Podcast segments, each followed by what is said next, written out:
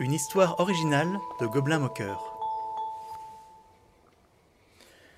Cette histoire a besoin d'un peu plus de contexte. Je l'ai écrite pour un jeu de rôle se déroulant dans l'univers de Warhammer 40 000. C'est donc un conte qui pourrait être partagé entre les humains habitant cette galaxie fantastique et sombre.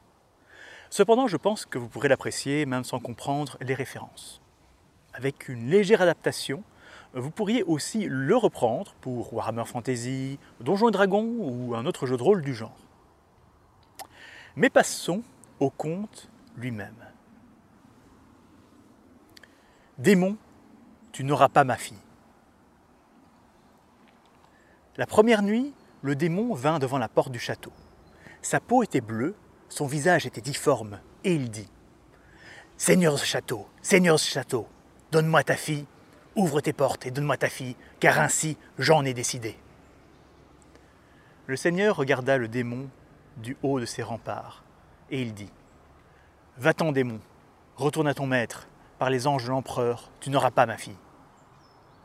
Le démon cracha et dit Seigneur de ce château, donne-moi ta fille.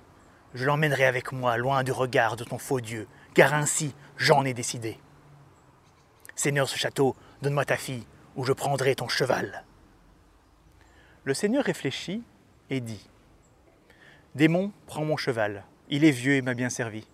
Il a vu ma fille grandir, il a été son ami. Il sera heureux de mourir pour elle. Prends mon cheval et retourne à ton maître, le Seigneur du changement.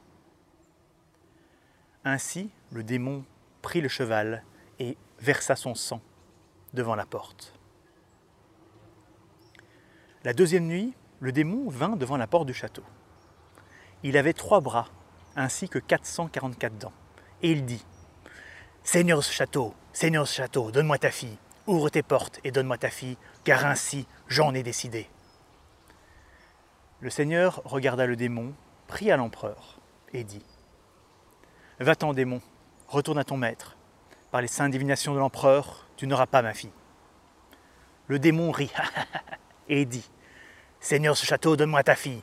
Elle deviendra l'une des épouses d'Horus, car ainsi j'en ai décidé. Seigneur ce château, donne-moi ta fille, ou je prendrai ton fils. Le Seigneur réfléchit et dit Démon, prends mon fils. Il est courageux et n'a pas peur de toi. Il a toujours protégé sa sœur et s'est préparé à combattre les Xénos et les démons. Prends mon fils et retourne à ton maître, le Seigneur des mensonges. Ainsi le démon prit le fils et versa son sang devant la porte. La troisième nuit, le démon vint devant la porte du château. Il avait le dos voûté et irradiait la malfaisance. Et il dit Seigneur de ce château, Seigneur de ce château, donne-moi ta fille, ouvre tes portes et donne-moi ta fille, car ainsi j'en ai décidé.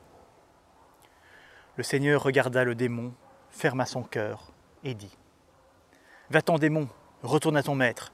Par la lumière de l'empereur, tu n'auras pas ma fille. Le démon ne fit rien avant de dire Seigneur ce château, donne-moi ta fille. Elle servira les quatre dieux du chaos et sera leur catin pendant dix vies. Seigneur ce château, donne-moi ta fille, ou je prendrai ton âme. Tu souffriras éternellement si tu me courrousses, je te le jure. Le Seigneur réfléchit et dit Démon, prends mon âme, car tu n'auras pas ma fille. La damnation est un petit prix, car l'empereur protège nos vies et notre éternité. Prends mon âme et allons voir ton maître, puisque c'est ce que j'ai décidé.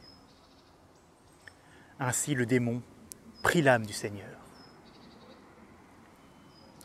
Grâce au sacrifice de son père, la fille du Seigneur fut sous la protection de l'empereur.